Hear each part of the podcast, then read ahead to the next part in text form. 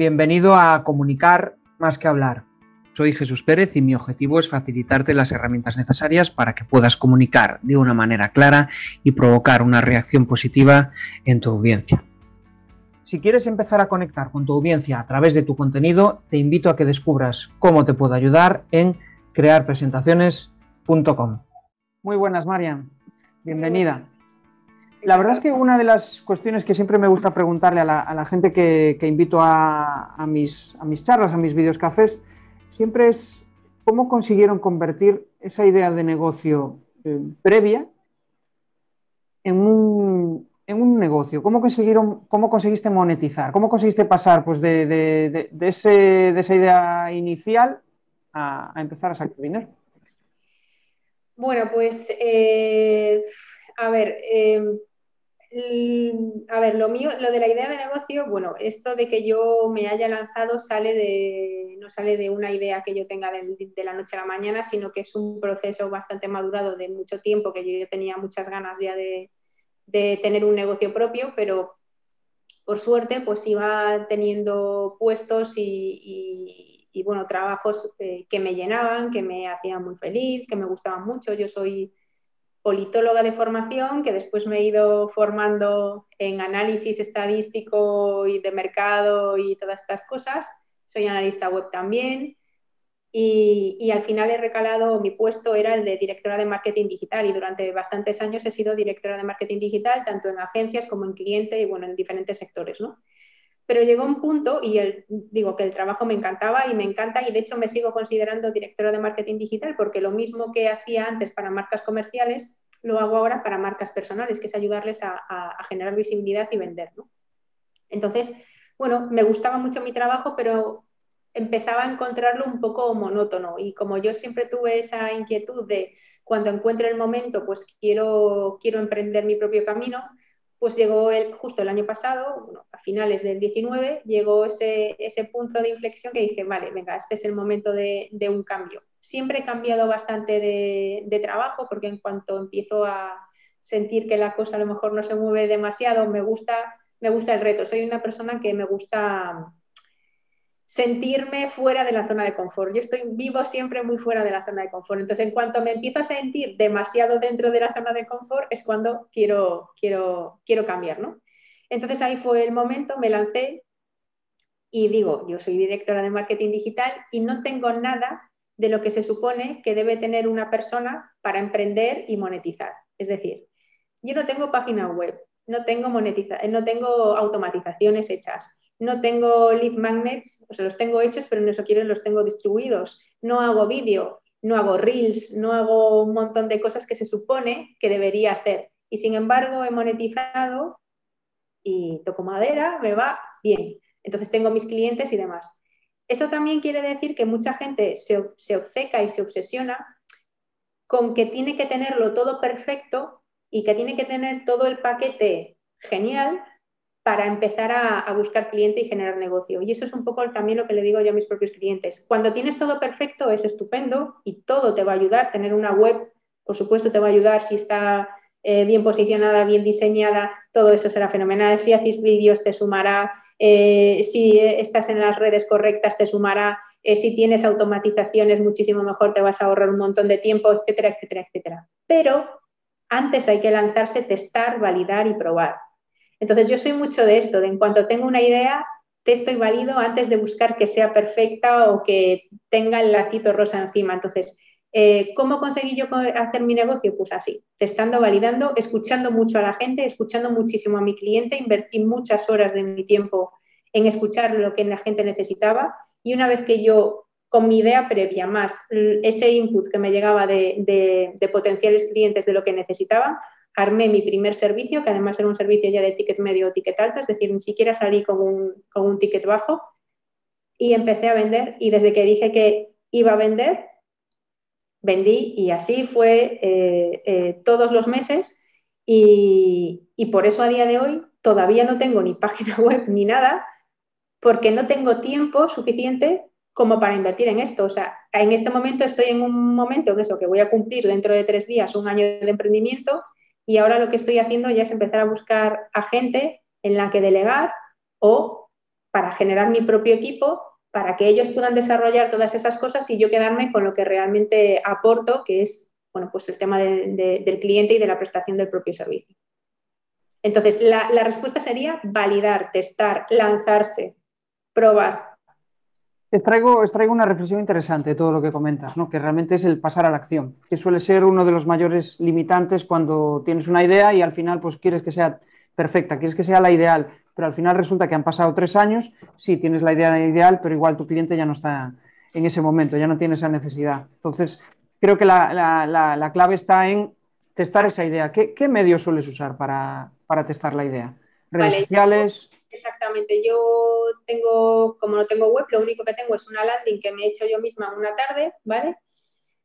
Eh, y lo demás son, eh, mi centro de operaciones son las dos redes que yo creo que además, así a priori, ya por todos los clientes con los que he trabajado, que son más de 100 proyectos diferentes, 100 propuestas de valores distintas, 100 negocios distintos y algunos más de, o sea, más de 100. Eh, hay dos redes sociales que en la mayoría de los casos suelen funcionar muy bien. Instagram por el tema de la visibilidad y porque te permite hacer un montón de formatos, cosas, lives, etcétera, etcétera. Y LinkedIn, que es la autoridad. Entonces, visibilidad y autoridad normalmente suelen casar muy bien. Si aparte de esto eh, tienes otras plataformas, estupendo. Pero este también es otro error, es decir, buscar tener presencia en muchísimas plataformas a la vez. Esto lo que hace es ahogarte demasiado en tener que generar contenido para alimentar todas esas redes y, a veces incluso diseminar tu propio mensaje y empezar a generar cierto ruido. Entonces, mejor pocos canales, pero en los que estés, tener una estrategia, saber qué tipo de contenidos, conocer muy bien cómo es el perfil de cliente que tienes en cada uno de los canales, porque cada uno pues tiene a lo mejor un perfil distinto. Y, en el tema, en el caso de LinkedIn, que es algo que yo eh, pongo mucho, mucho acento en esta red, apostar mucho por esta, perderle el miedo, porque también es una red que te puede ayudar mucho a nivel de visibilidad, a nivel de cliente y sobre todo a nivel de autoridad.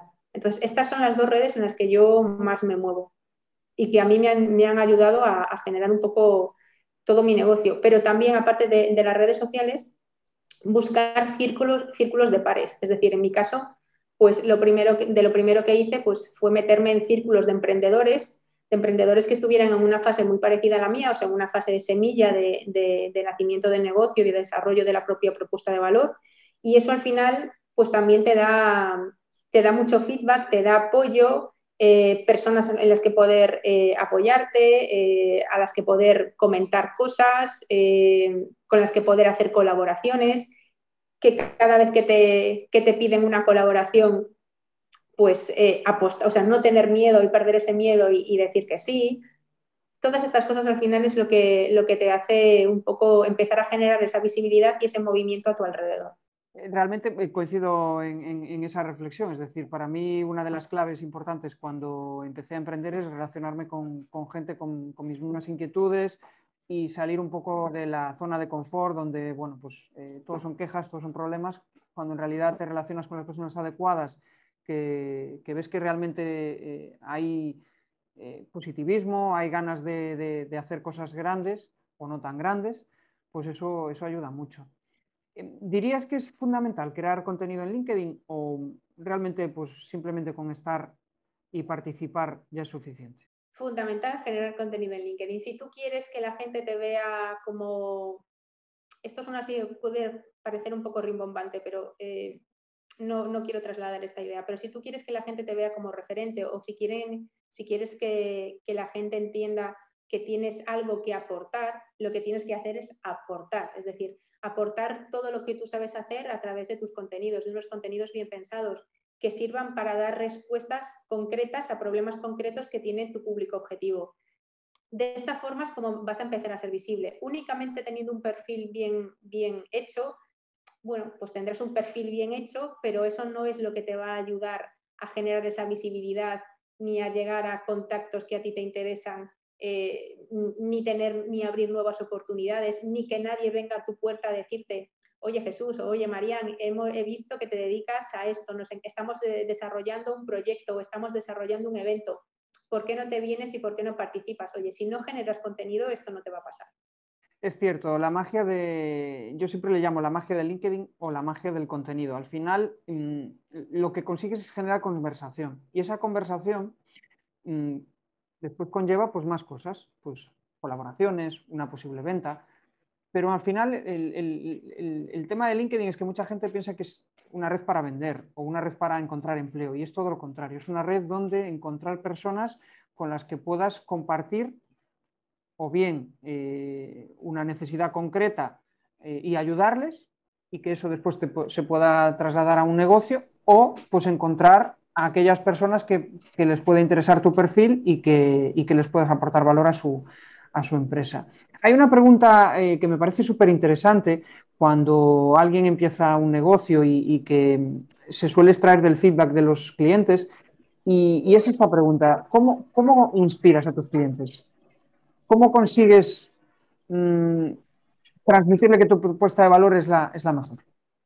Pues sobre todo apoyándome en esto que dices tú. Yo, eh, esto que has dicho de las conversaciones resuena mucho conmigo porque es algo que yo repito siempre en todas partes, cada evento que voy, siempre lo digo. Para mí ya no solo LinkedIn, sino todo lo que hacemos en cualquier canal, ya sea digital o incluso offline, pero sobre todo canales digitales, ya sea una web, ya sea una red social, eh, un newsletter, eh, el email marketing, em, yo qué sé, un vídeo, cualquier cosa que hagamos ahí, que compartamos, no es otra cosa más que abrir conversaciones. Todo lo que pasa en la red es abrir conversaciones. Si tú entiendes esto de este modo y que no se trata solo de un impacto que tú lanzas y ahí se queda, sino que, sino que hay una conversación, que es una forma de intentar dialogar con otras personas, y entiendes tu emprendimiento como una vocación de servicio a los demás, de poner lo que tú sabes hacer em, hacia los demás para ver de qué forma tú les puedes ayudar, ahí es cuando se empieza la gente, la gente a enganchar. Pero para esto, para abrir conversaciones, necesitas una, ser propositivo, ser proactivo y ser tú quien abre estas conversaciones. ¿Y cómo las abres? Pues generando contenido de, de utilidad que da respuestas a problemas concretos de tu público objetivo. Entonces, el tema de los contenidos es fundamental, tanto en una red social como en una web, como en un newsletter o a través del canal que sea. Cuando tú empezaste a generar contenido, ¿qué tipo de contenido generabas y qué percepción tienes de él ahora mismo? Vale, pues yo hay por ahí, ¿no? Los marketers siempre decimos que debes tener tres tipos o cuatro de contenidos, inspiracional, educacional, lo que sea, no sé cuánto, bueno, todas estas cosas. Que sí, que esté muy bien, pero también yo creo que hay que animarse a ser eh, líderes de opinión dentro de tu sector. Es decir, necesitas también un poco agitar, em, generar opinión, generar debate en torno, en torno a ti, en torno a las cosas que publicas.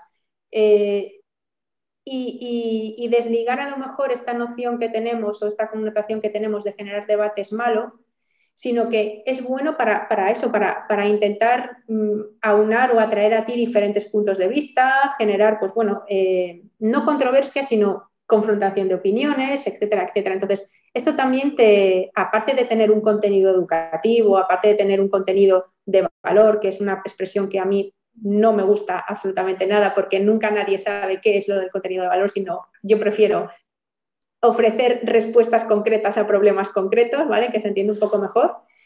Eh, pues aparte de esto, también eh, hay un poco que tomar ese papel de decir, vale, si yo quiero ser referente en mi sector, tengo que ponerme enfrente de mi sector y tengo una, que estar muy atento a todo lo que sucede, eh, generar cierto debate, liderar las conversaciones, proponer mucho, estar como muy, muy al frente de, todo lo que pasa, ¿no? Entonces, este tipo de contenidos también genera mucha visibilidad y genera comentarios, engagement, bueno, todas estas cosas, ¿no? Que al final los algoritmos te facilitarán un poco la vida cuando hay muchos comentarios o cuando generas cierta viralidad, pero también te colocan dentro incluso de tus pares, dentro de tu sector, te colocan un poco como, como referente porque siempre van a estar un poco, bueno, a ver qué es lo que va a decir sobre esto o, qué nuevo tema introduce o qué, bueno, cómo, cómo agita un poco.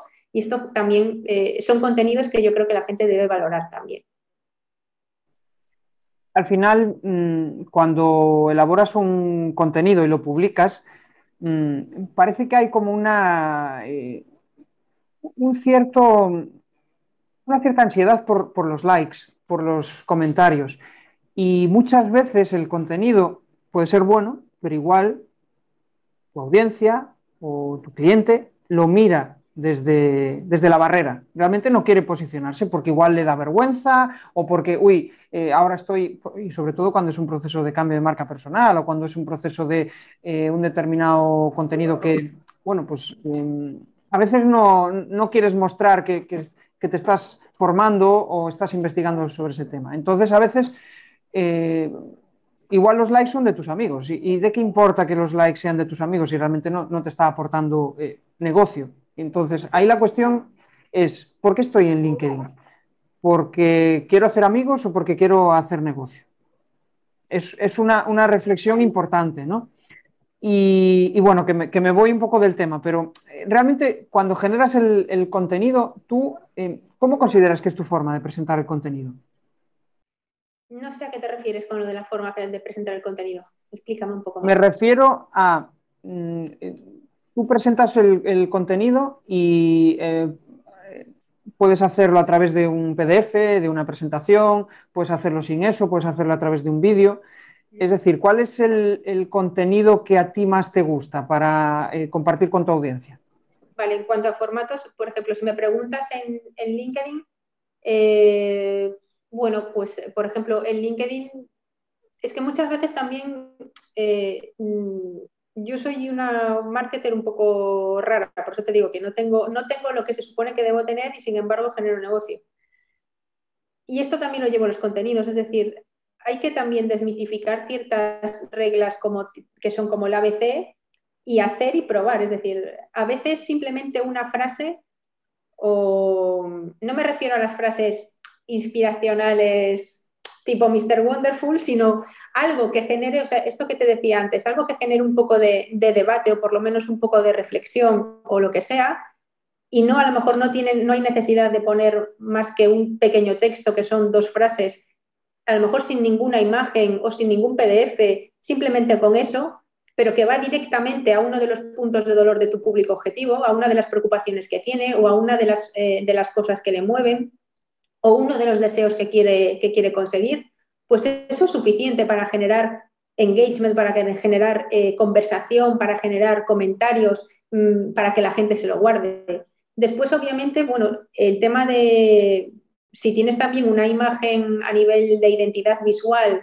tipo colores, eh, tipografías y cosas de estas que te acompañen y, que, puedan ser un poco incluso diferenciadoras, también te va a sumar si eres más ducho con las herramientas de diseño gráfico y, puedes generarte tus gráficas o tus carruseles o, esto, también te va a sumar. ¿Que puedes hacer un vídeo? Pues también te va a sumar todavía más. Pero lo que quiero decir con esto es que no es tanto y esto siempre se lo traslado también a mis clientes, no es tanto encontrar el, eh, obsesionarse con el formato perfecto, sino que la idea sea lo suficientemente potente como para que la gente quiera comentarlo o para que la gente quiera eh, conectar o interactuar con ese contenido. Y el formato ya podrá ser el que sea. Obviamente, pues esos carruseles y cosas de estas funcionan muy bien tanto en Instagram como en LinkedIn porque la gente tiende más a guardárselos cosas del estilo, ¿no? El, el, vídeo es un, un, tema que funciona un formato que funciona muy bien porque conectas muchísimo más, pero la voz también, también conecta muchísimo a nivel emocional, por eso ahora plataformas como Clubhouse o los podcasts funcionan también, o incluso los stories que son solo voz, también conectan muy bien. Entonces, mmm, es una cuestión de que la gente también se anime a jugar con los formatos, pero no se obsesione tanto con el formato perfecto para que el algoritmo lo pete aquí conmigo, sino que la idea del propio contenido sea lo suficientemente potente y que sea útil. Cierto, hay, una cierta obsesión por hacer siempre el contenido que esté de moda. Uy, ahora se están haciendo carruseles, voy a hacer carruseles. Uy, ahora... Entonces, al final, la, la, el otro día leyendo el libro de Ancho Pérez de 88 peldaños, al final dice que eh, hagas lo que hagas, haz lo que sea tuyo, propio, que sea diferente. Y ahí es cuando realmente empiezas a conectar con, con, la gente. Cuando haces lo que hacen los demás, al final, pues te perciben como, como uno más, como uno más, justo. Eh, tú a la hora de, de, elaborar contenidos me decías que hacías varios, ¿no? Pues PDFs. Al final siempre hay detrás una presentación. Eh, y cuando hablo de presentación, pues me refiero a la distribución de un contenido para eh, comunicar una, idea o resolver un, problema. Eh, ¿Cuál es el contenido rey para ti, el que mejor te funciona? Y eh, con eso me refiero a pues, un PDF, un vídeo. ¿cuál, es el que mejor te funciona? Pues como buena gallega diré, depende. depende un poco del contexto o de dónde esté. Por ejemplo, si estoy en una, si estoy en una presentación o en un evento o, algo así, em, normalmente me suelo apoyar en alguna PPT, un PDF, algo de esto, pero intento que no tenga al principio eh, lo cargaba mucho de, contenido, ¿no? mucho de mucho texto y mucho, mucha historia. Cada vez menos, eh, cada vez voy haciéndolo un poco más inspiracional y, que, buscar también ideas, conectar a lo mejor ideas que no tienen nada que ver con lo que, con lo que voy a hablar, pero que, yo las pueda utilizar para generar eh, pues más atención del público ¿no? o, o, que les sorprenda o cosas, de, cosas del estilo. Em, y yo me apoyo también bastante a nivel gráfico, pues eso, de, distintas gráficas o de distintos elementos, iconos y cosas de estas que puedan ser así como más inspiracionales. Es cierto que esto depende también un poco de la temática que estés tratando. A veces necesitas más texto para, para, para explicar un tema en profundidad, pero cada vez más intento apoyarme, no tener, no tener tanta carga de texto, sino yo llevar bastante eh, la carga de, como speaker y, poder yo trasladar todo lo que quiero trasladar y que lo otro me sirva un poco como apoyo. Y si después alguien quiere algo más profundo, como seguramente voy a tener todo lo otro también escrito, pues se lo pasaré, ¿vale? Pero en este momento de a lo mejor un evento, eh, intento que, sea, que se centren más en mí y no tanto en la presentación, ¿no? sino que sea más bien un apoyo para que yo, o un guion para que yo pueda contar la historia que quiero contar detrás de aquello que quiero, que quiero trasladar. Y después en redes sociales, pues también, o sea, desmitificar, bueno, lo mismo, desmitificar un poco mucho todo el tema de los formatos. Ahora mismo estaba hablando con una, con una clienta que lo mismo me preguntaba, bueno, y en redes sociales mejor eh, contenidos, eh, textos cortos, porque claro, otra creencia también, la gente no lee. Entonces, pues claro, contenidos cortos y tal para eso, una frase, dos frases y ya está. Pues es que si te ves mis contenidos, todos los, o sea, eh, eh, cubro todos los caracteres posibles. De hecho, yo siempre tardo mucho más tiempo en recortar que en, generar un, texto. Es decir, yo más que en la propia creación del contenido. Entonces, Em, y la gente los lee y, les gusta. Entonces, mm, todas estas creencias que tenemos de he visto por ahí, de cosas que no debes hacer o cosas que, no funcionan o no sé qué, vale, pero prueba si no funcionan, porque a lo mejor te funcionan a ti. A cada uno le puede funcionar una cosa. Yo, por ejemplo, me siento cómoda escribiendo. Entonces es algo que yo exploto. Y yo en, las redes sociales em, los contenidos que yo genero son contenidos largos y a la gente le gusta. Otra persona se siente más cómoda escribiendo corto o con una frase y ya lo tiene listo, ¿vale? Estupendo. Pero yo, por ejemplo, me siento mejor y comunico mejor si escribo más largo. ¿Por qué no lo voy a hacer? Extraigo de, tus palabras que realmente lo que más te gusta es eh, contenido en texto. Es decir, da, igual lo que sea, pues, aunque sea una imagen y, contenido en, texto de, de, ese, vamos, de lo que tú quieres transmitir a tu, audiencia. Y voy a, hacer, voy a retomar un poco eso que decías de, de los recursos que usas para hacer una presentación ante, un, ante una audiencia, ¿no? Y, o sea, una, parte de mis clientes son formadores, ¿no? Y a ellos les preocupa bastante el tema de cómo captar la atención a través de una, presentación. Eh, si tuvieras que darnos una clave ¿cuál sería para ti la más importante para captar la, atención en, una formación? Interpelar mucho también a la gente a la que le vas a, dar esa formación para intentar mantenerlos despiertos y, a lo mejor introducir alguna de estas cosas eh, como una idea que a lo mejor no tiene nada que ver con lo que estás hablando, pero que te sirve para, meter a lo mejor algún ejemplo o, explicar alguna cosa y entonces llamas un poco la atención y, interpelar mucho a la gente con la que, con la que estás, eh, animarles mucho a que participen. Yo, por ejemplo, en, las intervenciones que tengo, directos o, formaciones que hago, siempre yo les pregunto mucho a la gente, les invito mucho a que, a que participen, a que me comenten cosas. Al principio les cuesta un poco más, pero cuando ya entras en un clima un poco más de confianza, la gente ya entra a la conversación y te empiezan a compartir cosas. Y realmente de ahí, de ese compartir y de esa conversación que se genera, lo que hablábamos antes, que todo esto va de conversaciones, se enriquece muchísimo más el tema, más que que yo simplemente hable, cuente algo y, lo deje ahí. Entonces, intento interpelar mucho a la audiencia que pueda tener. Aparte de introducir cosas que llamen la atención, que sean diferentes o que no se esperan hablar a lo mejor de marca personal y que yo a lo mejor les hable de Tinder y que utilice Tinder para hablar de marca personal, por ejemplo. Entonces llama su atención y la gente se queda más contigo y con lo que les estás contando. Realmente ahí la, clave es eh, cómo usas la presentación, ¿no? ¿La usas como un apoyo a tu discurso o la usas como el guion de tu discurso? Entonces, realmente cuando usas la presentación como un apoyo, todo cambia. Realmente tú no tienes por qué estar leyéndolo atrás, sino lo que, da, lo, lo que está detrás tuya, esa presentación, aporta valor a lo que tú estás diciendo. Le da una emoción, le da un, refuerzo, ¿no? Y eso yo creo que es la, clave para hacer una, buena, un buen speech o, una buena formación.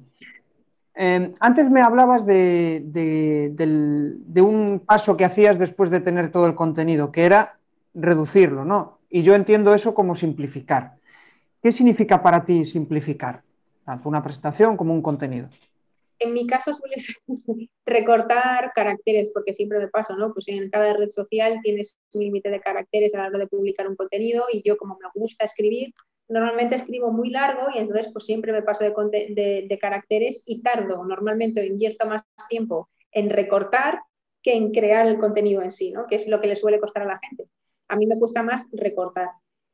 Em, y después en el caso de, las presentaciones, pues cada vez intento ser más, más sintética y muy, muy, muy, muy al grano y, que solo en las slides que hay en una presentación que vaya lo que realmente es importante y que todo lo demás, bueno, pues que, que, salga de un discurso o de algo ya, pues eso, muy pensado. También es verdad que cuando ya empiezas a tener muchas tablas, empiezas a tener muchos recursos a la hora de hablar de determinados temas y poner en, las slides solo aquello que, de verdad es, eh, digamos, la guinda de todo lo que, lo que estás diciendo. E intentar recortar todo lo que, no, que realmente no aporte, no ponerlo. Coincido contigo. Mm, ¿Tienes algún método para simplificar? ¿O cada vez lo haces de una determinada forma? O sea, igual has cogido una rutina y dices, no, primero hago el texto largo y después eh, hago la simplificación. No, no hay hago eso, es decir, no tengo un método o es proceso, pero siempre hago eso, es decir, yo escribo y, vomito todo lo, que, todo lo que tenga que contar sobre ese contenido o sobre ese tema, porque además lo que, lo que se queda fuera lo puedo utilizar a lo mejor para empezar otro contenido o para enfocarlo desde otro punto de vista o, o cosas de ese tipo. Entonces, reciclo mucho contenido en ese sentido, es decir, no lo elimino y lo dejo fuera, sino que todo aquello que no me entra en un contenido o que veo que a lo mejor no es el foco principal, lo recojo, lo reutilizo para a lo mejor otro nuevo contenido que sí que me puede valer. Si partimos de la idea, bueno, no tienes un método para simplificar, pero entiendo que para hacer tus presentaciones siempre sueles seguir un proceso, ¿no? Pues eh, lo habitual, pues primero, lo habitual, eh, eh, ¿cómo lo hago yo, no? Primero obtengo una especie de titular inicial, a raíz de eso eh, me genero un índice y después del índice empiezo a alimentar el contenido. No sé si sigues un flujo similar. Hago un esqueleto del tema, por ejemplo, ahora mismo cuando, cuando acabe de hablar contigo, tengo que terminar un curso eh, online que voy a dar a un grupo de emprendedoras. Vale, pues lo que yo hago inicialmente es primero la idea, que normalmente siempre es un poco libre y me la dejan a mí, y si me la dan en plan, bueno, pues tiene que ser el proceso de LinkedIn, por ejemplo, ¿no? O es proceso de cómo gestionar tu marca personal en LinkedIn, ¿vale? Normalmente me suelen dejar a mí eh, manga, manga ancha para elegir el tema, ¿no? Pero en el caso de que ya venga dado, pues lo que hago es eso, a partir de esa, de esa idea inicial o de ese input, generar eh, lo que sería el índice o los temas básicos que yo quiero tocar y a partir de ahí empiezo a, rellenar cada uno de, los temas o de los epígrafes de, esa presentación. Y mientras estás haciendo esas presentaciones, ¿Qué tipo de emociones o qué tipo de sensaciones tienes? Yo feliz de la vida, porque una de las cosas que más me gusta es la, la formación, supongo que también por eso soy mentora, y mm, me gusta mucho, lo disfruto mucho y cada día lo disfruto más.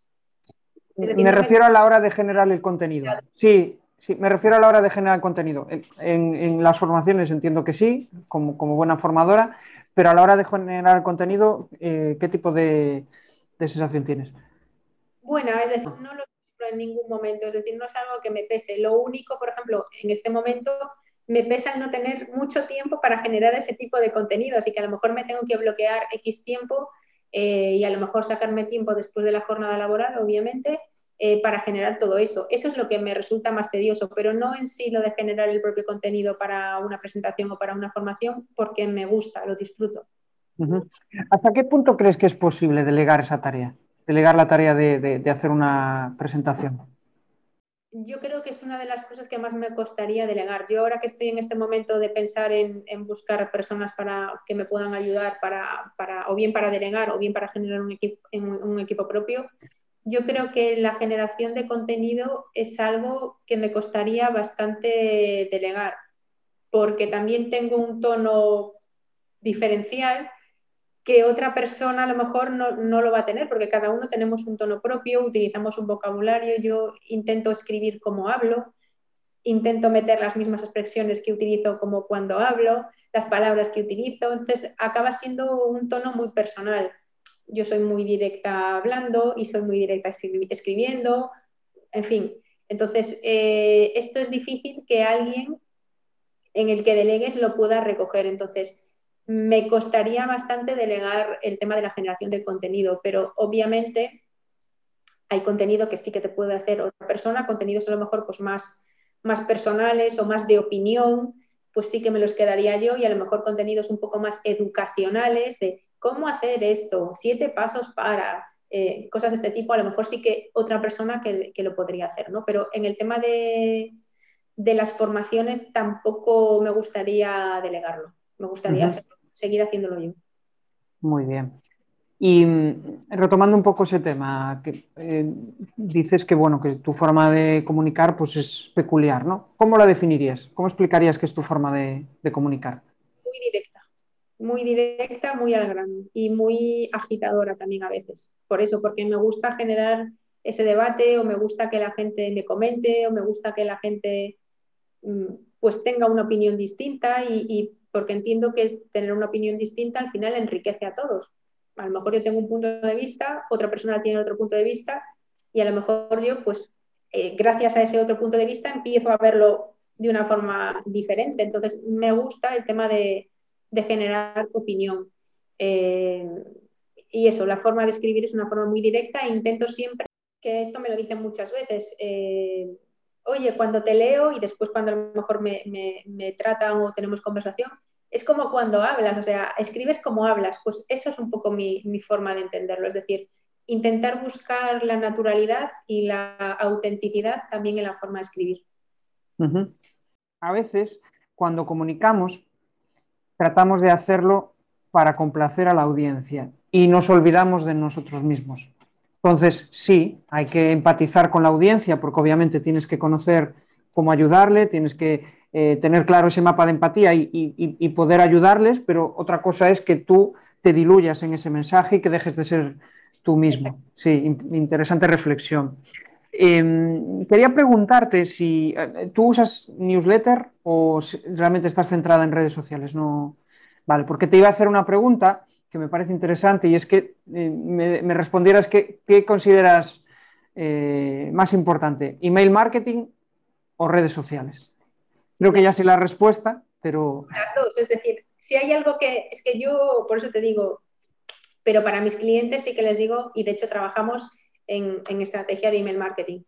Para mí las dos son dos patas fundamentales y una de las cosas que más me gustan a mí como directora de marketing digital y que he trabajado en comunicación para, empresas y marcas importantes es utilizar el email bien. Es decir, vuelvo a decir, por eso cuando has dicho antes lo de la conversación, para mí ha resonado mucho porque yo siempre, siempre utilizo esto. Es decir, el email marketing tiene que ser una conversación con tu cliente o con tus leads o con tus prospectos y no un tema de te envío newsletter, ahí la tienes, cómetela. Es un, es un resumen de lo que he publicado esta semana. Bueno, pues eso no aporta nada. Sin embargo, si tú generas una relación a través del email, eh, bueno, pues ya son personas que están un poco más cercanas a ti que el resto porque ya te han dado su contacto y debes empezar a generar esa relación contigo, con lo que le puedes ofrecer, de qué forma tú le puedes ayudar, etcétera. E incluso que puedas tener unos contenidos propios y específicos para ese canal. Entonces, por eso digo que cada canal y cada punto de contacto que tienes tú con tu cliente y ese journey que se va haciendo con tu cliente, pues es una oportunidad para establecer o para generar una conversación y una relación. En realidad, eh, eh, esto que estamos haciendo ahora mm, ya estaba inventado. Es decir, eh, en las tiendas de barrio, en, los pequeños comercios, esto se hace desde siempre, ¿no? La relación con el cliente. el cliente te compra a ti. Independientemente del que el producto sea un poco más caro, igual que la tienda de al lado, va, junto tuya porque tiene una charla y al final, pues quizá en digital eh, esa parte humana se, perdía porque al final pues era 3.000 personas en un webinar, eh, pero mm, si realmente estás empezando y quieres empezar a, captar eh, la atención de tu público objetivo, pues tienes que conectar con él. Y yo creo que si, te gusta eso, es la mejor forma de, o sea, lo, digo por mí, ¿no? A mí me, atrae más una mentoría en la cual estoy con 5 o 10 personas interactuando con ellas que tener a 100 que me estén simplemente escuchando. no es no es algo que me motive, porque me da la impresión de que en el primero lo que buscas es eh, cumplir con tu propósito de ayuda y en el otro lo que pretendes, perdón que tengo por aquí a mi niña, eh, y en el otro lo que pretendes es monetizar, sacar dinero simplemente de, bueno, de, vender productos. Al final que estamos en canales virtuales, esto es lo que eh, yo creo que ahora también con la coyuntura, con todo lo que está pasando, la gente se está dando más cuenta de esto, ¿no? Está cayendo más en la cuenta de esto, pero que estemos en canales digitales no quiere decir que no, que no seamos humanos, todo lo contrario. De hecho, eh, mm, todo esto nos está acercando también muchísimo más. Es decir, tú ahora, tú y yo, estamos aquí sentados y aunque no, físicamente no estamos juntos, estamos en un clima eh, de complicidad, los dos, charlando, es más humano que, más, más, eh, más eh, emocional y más cercano que a lo mejor eh, como lo entendíamos antes. Es decir, que sea virtual no quiere decir que pierdas ese punto de humanidad, ni de autenticidad, ni de cercanía, todo lo contrario. Estoy contigo. De hecho, em, hemos perdido esa visión de mi ciudad, Vigo, o mi, entorno. No, el, el cliente a nivel nacional. Es que realmente esa visión por, provincias con, tras el COVID pues se, ha perdido y, se ha democratizado el acceso a, múltiples servicios que igual antes no, no te, plantea, te planteabas ir a, una consultoría de al lado y ahora pues resulta que has conectado con esa persona que, realmente conecta con tu forma de, ser y te sientes cómodo con ella. Y, la compra por valores yo creo que es pues la lo, naturalmente correcto. Es, la, base. Y, ya estamos terminando y sí que me gustaría em, hacerte una, pregunta que yo creo que le va a aportar mucho a esas personas que están empezando a generar contenido y que, bueno, pues se sienten perdidos. ¿Cuál crees que tú que sería el, primer paso para, empezar a generar contenido a una persona que no, bueno, pues que está empezando?